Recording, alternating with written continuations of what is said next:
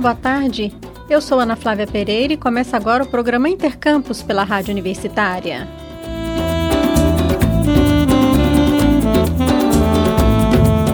Refeições com qualidade, nutritivas e com preços muito acessíveis. Para alguns grupos, até de graça. Essa é a realidade dos restaurantes universitários da Universidade Federal de Goiás, uma das mais importantes políticas de permanência e assistência estudantil da universidade. Além de estudantes da instituição, estes restaurantes atendem também professores, técnicos e pessoas da comunidade em geral, servindo refeições balanceadas a preços subsidiados. Por conta disso, somente no mês de maio, os dois restaurantes universitários da UFG em Goiânia serviram mais de 130 mil refeições. A repórter estagiária da Rádio Universitária, Gabriela Calegares, conta mais sobre os RUs da Universidade Federal de Goiás. Aula pela manhã, trabalho à tarde, afazeres domésticos e estudos à noite. Esse é o cotidiano de muitos alunos da Universidade Federal de Goiás, UFG. Nessa rotina, quase não sobra tempo para pensar em uma alimentação saudável. A opção seria comer algo pronto e rápido, muitas vezes pouco nutritivo, ou deixar a refeição para depois. Em meio à correria do dia a dia, os restaurantes universitários se tornam fundamentais para a qualidade de vida dos estudantes. A UFG tem dois RUs em Goiânia, um no campus Colemar Natal e Silva, na Praça Universitária, e outro no campus Samambaia. O campus da cidade de Goiás também conta com um restaurante universitário. Os RUs servem três refeições por dia: café da manhã, almoço e jantar. Para os alunos da UFG, existem duas modalidades de isenção, a parcial e a integral. Todos os alunos da graduação possuem isenção parcial automaticamente ao se matricular na universidade. O valor das refeições para eles é R$ 2,50 para o café da manhã e R$ 4,00 para almoço e jantar. Mas para alunos de baixa renda é possível solicitar a isenção integral ou seja, não pagam nada para acessar o RU. Além disso, professores e técnicos da UFG e a comunidade externa também pode frequentar o RU, que mesmo sem isenção ainda é mais acessível que restaurantes tradicionais. Para quem não é da UFG, os valores variam de R$ 7,66 para o café da manhã e R$ 16,80 para almoço e jantar. Segundo dados da Pró-Reitoria de Assuntos Estudantis da UFG, apenas no mês de maio de 2023 foram servidas mais de 130 mil refeições nos restaurantes universitários de Goiânia. De acordo com a supervisora de produção do RU do campus Colemar Natal e Silva, Luciana Ribeiro, o restaurante tem um papel fundamental na qualidade de vida dos estudantes e da comunidade externa ao oferecer refeições nutritivas e acessíveis. Eu acho que a importância do RU para a faculdade para a comunidade em geral é que a gente oferece uma alimentação né, balanceada para a população num preço né, acessível, porque tem muitos alunos que não têm muitas condições, então a faculdade acaba subsidiando e ajudando muito a, a população. Definimos muito o cardápio para a questão nutricional também. Claro que a gente olha custos, mas mais nutrição. Porque a questão, a sobremesa, naturalmente são frutas, né? Mas só frutas, tem muita variedade de salada, muita verdura. Por quê? Porque a gente considera que às vezes o aluno, o pessoal de baixa renda, né, não tem muitas condições, então para não ficar deficiente em vitaminas e minerais, né, nós fazemos isso. É, a gente leva em consideração o pessoal vegano e vegetariano para estar tá dando para eles essas opções de conseguir né, proteínas de boa qualidade na alimentação deles também. Para o estudante de pedagogia Renato Costa, o RU é fundamental para que possa se manter na universidade. Nossa, o RU é muitíssimo importante para mim, porque me ajuda muito com as despesas, né? E também com o tempo é, economizado. Eu dedico tempo para estudar, para trabalhar, e também a economia que representa na minha, no meu mês, né? Muito importante, porque eu pago apenas R$ reais por refeição. E se eu fosse comprar esses mantimentos já sairia mais caro e eu teria que me dedicar a pelo menos duas horas para cozinhar esse almoço, né, etc. Então eu economizo tempo e dinheiro que permite que eu continue estudando, né? Para mim é muito, muito relevante. Esse ritmo assim de estudar e trabalhar principalmente se não tivesse RU, eu ia pular refeições, ia comer qualquer coisa. É, e claro que isso tem um impacto muito é, negativo para a saúde. Mas os alunos também enfrentam alguns desafios para acessar os restaurantes. A maior queixa dos estudantes são as longas filas que enfrentam nos horários de pico. Além disso, o movimento estudantil ainda luta por um restaurante universitário gratuito para toda a comunidade. Eles defendem sua existência, ampliação e melhoria para atender as milhares de pessoas que passam por ele diariamente. Para Marcos Dutra, do Diretório Central dos Estudantes da UFG, o RU é uma importante política de permanência. Restaurante universitário ele fala muito sobre permanência na universidade, né? Ali garantir que o estudante tenha ali o básico, né, para passar o dia na faculdade. E uma dessas coisas básicas é a alimentação. Logo eu que sou do movimento estudantil entendo isso como permanência estudantil, né? Uma das políticas públicas de permanência estudantil na universidade. Além de uma política de permanência e assistência estudantil, o RU também é a garantia de um direito básico que é a alimentação. Repórter estagiária Gabriela Calegares para a Rádio Universitária. Estamos apresentando Intercampus.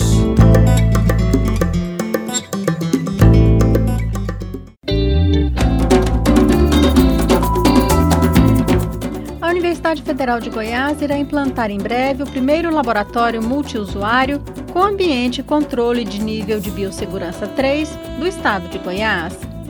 O convênio entre a UFG, a Fundação de Amparo à Pesquisa do Estado de Goiás, FAPEG, e a Fundação de Apoio à Pesquisa, FUNAP, que viabiliza este laboratório pioneiro no estado, foi assinado ontem.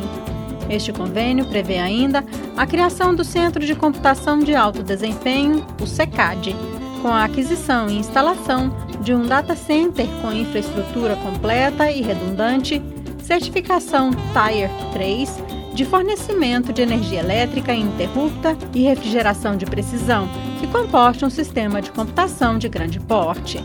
Na última segunda-feira, dia 7 de agosto, durante o programa Boa Semana UFG, aqui na Rádio Universitária, a vice-diretora do IPETESP, o Instituto de Patologia Tropical e Saúde Pública da UFG, Megmar Carneiro, e a reitora da UFG, professora Angelita Pereira de Lima, enfatizaram a importância desse primeiro laboratório com controle de biossegurança nível 3. A professora Megmar explica um pouco sobre as novas possibilidades que se abrem para a ciência com esta nova estrutura. Esse laboratório ele será instalado no Centro Multiusuário de Pesquisa de Bioinsumos e Tecnologia em Saúde é, do Semibiotex do IPTESP e vou dizer que é um marco histórico né, e pioneiro pela relevância em promover pesquisas inovadoras básicas e aplicadas nas diferentes áreas do conhecimento. Desde 2008, a gente tem almejado a construção do NB3 aqui na região centro-oeste, principalmente aqui no estado de Goiás. Né? Esse laboratório, ele é um laboratório que tem algumas particularidades, né? possui uma estrutura física de alta complexidade é reservada ao trabalho com micro-organismos que necessitam de nível 3 de biossegurança. Devido à alta patogenicidade, o elevado risco de contaminação individual e o ambiente também. E é uma infraestrutura que é adequada para o estudo né, e o combate a patógenos emergentes e reemergentes, bem como também né, fortalecer pesquisas que já vêm sendo desenvolvidas aqui no IPTESP, em relação à micobactéria tuberculose, paracoccidioide, riquétia, vírus como HIV, dengue, né, e o SARS-CoV-2 e outras viroses respiratórias. E não só aqui no IPTESP, né, mas para toda a Universidade Federal de Goiás, assim para todos os pesquisadores que precisam dessa infraestrutura para potencializar a pesquisa no estado de Goiás. Vai fazer um grande diferencial né, para a UFG e para o estado de Goiás, em termos de ensino, pesquisa, tanto na área de graduação como pós-graduação. Eu acho que é um marco histórico, pioneiro, né? E que a gente, a UFG, vem almejando há muito tempo, né, o NB3. Segundo a professora Megmar, a partir deste laboratório será possível fazer mais e inovadoras pesquisas na UFG. Com esse laboratório, nós vamos poder desenvolver pesquisas inovadoras, oriundas de diferentes áreas do conhecimento, tais como vacina, né, produção de testes diagnósticos, testes rápidos, buscas de novos fármacos, estudo da imunopatogenicidade dessas viroses, além de potencializar o conhecimento para tecnologias avançadas. Além disso, também, a gente pode propiciar né, aos pesquisadores do estado de Goiás, da região centro-oeste, a possibilidade de participar sem restrições de editais de pesquisa envolvendo né, essa contextualização que eu falei, é, tanto nacionais e internacionais, principalmente no desenvolvimento das imunopatogenicidade. E essas pesquisas deverão ser articuladas e também ter uma interação com as demandas da sociedade, em especial aquelas relacionadas a surtos, epidemias e pandemias. Né? Eu acho que nós aprendemos um pouco com a pandemia da Covid a importância de ter uma estrutura né, que permitisse o desenvolvimento de pesquisas mais avançadas para o combate, controle e tratamento, né, que, que podem surgir aí no contexto histórico da humanidade. A reitora da UFG, professora Angelita Pereira de Lima, lembra a importância de inovações como esta, do laboratório multiusuário com ambiente controle de nível de biossegurança 3 para a formação de novos profissionais pela UFG. A importância disso também para a qualidade do ensino na UFG, porque um laboratório dessa complexidade, dessa importância, que vai permitir pesquisas é, tão necessárias né, e nos preparar, inclusive nos deixar em condições preparadas para quaisquer situações né, de emergência, isso qualifica, melhora muito tanto o ensino de graduação dos nossos cursos todos na área de saúde, quanto o, o ensino de pós-graduação. Né? Então, com isso, é, quando a gente faz uma parceria desse tamanho, dessa envergadura, nós estamos definitivamente é, consolidando a qualidade do ensino na UFG, que é a nossa meta principal. Né? Os convênios assinados ontem pela UFG, FAPEG e FUNAP prevêem quase 4 milhões de reais para implantação do laboratório, com ambiente e controle de nível de biossegurança 3, e cerca de 16 milhões de reais para aquisição e instalação de um centro de computação de alto desempenho. Você está ouvindo Intercampus.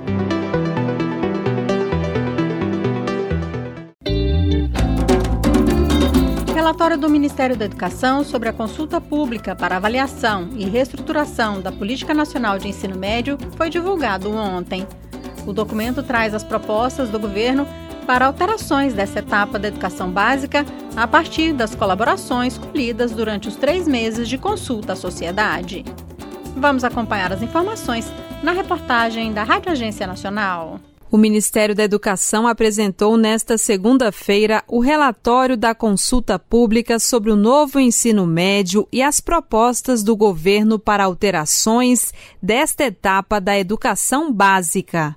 O documento propõe a recomposição da formação geral básica para 2.400 horas, exceto para cursos técnicos, a redução de 5 para 3 no número de itinerários formativos e a manutenção do Enem 2024 voltado à formação básica. Pela medida, os itinerários formativos, que são a parte do ensino médio que pode ser escolhida pelo estudante mediante a oferta de cada rede de ensino, passam a se chamar percursos de aprofundamento e integração de estudos. Esses componentes curriculares vão englobar as seguintes áreas: linguagens matemática e ciências da natureza, linguagens, matemática e ciências humanas e sociais e formação técnica e profissional.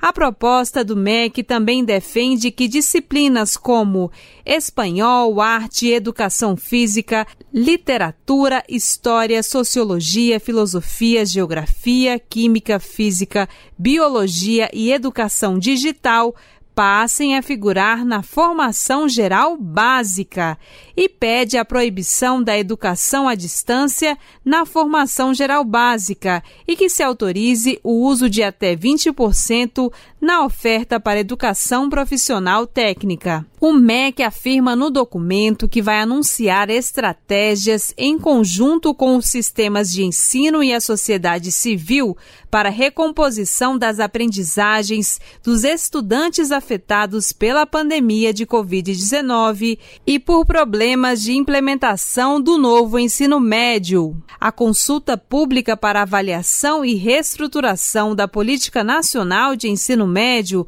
contou com a participação de 11 mil pessoas pela plataforma Participa Mais Brasil, além de 139 mil participantes via WhatsApp, sendo 102 mil estudantes, mil jovens que não se identificaram como estudantes, 30 mil professores e cerca de 5.500 gestores. Da Rádio Nacional em Brasília, Daniela Longuinho. Desde ontem, estudantes das escolas da rede municipal do Rio de Janeiro não podem mais utilizar celular na sala de aula. Segundo o decreto da Prefeitura Carioca, o celular deve ficar guardado na mochila ou bolsa do próprio aluno, desligado ou ligado em modo silencioso e sem vibração, e só pode ser utilizado para atividades pedagógicas com autorização dos professores. Caso haja descumprimento da regra, os professores podem advertir os alunos, cercear o uso dos dispositivos eletrônicos em sala de aula e acionar a equipe gestora da unidade escolar. Este decreto do município do Rio de Janeiro se soma a uma lei do estado do Rio, que desde 2008 proíbe o uso de telefones celulares e outros aparelhos eletrônicos por alunos e professores da rede pública estadual de ensino. A capital carioca aponta que tomou a decisão baseada nas diretrizes da Organização Mundial da Saúde, OMS, de que até os dois anos de idade as crianças não sejam expostas a telas e que dos dois aos cinco anos tenham menos de uma hora de tempo de tela por dia. E ouça só, segundo dados do Relatório Global de Monitoramento da Educação 2023, divulgados pela Unesco, Organização da ONU para a Educação, um em cada quatro países do mundo tem leis que proíbem o uso de celulares nas escolas. A alegação para a proibição sempre está relacionada à ideia de que a utilização da tecnologia em sala de aula e em casa pode ser uma distração, prejudicando a aprendizagem. Entre os países que já proibiram o uso do celular ou de redes sociais nas escolas estão a França, Itália, Finlândia, Holanda e Estados Unidos. Segundo o levantamento da Unesco, a simples proximidade do aparelho é capaz de distrair os estudantes e provocar um impacto negativo na aprendizagem. O documento aponta ainda que mais de um em cada três professores, em sete países, concordam que o celular atrapalha o ensino em sala de aula. O Intercampus de hoje fica por aqui. Obrigada pela sua companhia. Estaremos de volta na quinta-feira, ao meio-dia e 40. Amanhã, neste horário, a Rádio Universitária apresenta aqui o programa UFG com Você, que trata de ações de extensão desenvolvidas na Universidade Federal de Goiás. O programa desta quarta-feira irá reapresentar o projeto Nexus da Uberização, que faz parte da quinta temporada do UFG com Você. A programação da Rádio Universitária você pode seguir pelo rádio nos 870m, pela internet no site radio.fg.br ou pelo aplicativo MinUFG. Hoje, nos trabalhos técnicos, nós contamos com as colaborações de Ana Cláudia Rezende e George Barbosa. A todos e todas, obrigada pela audiência e até mais!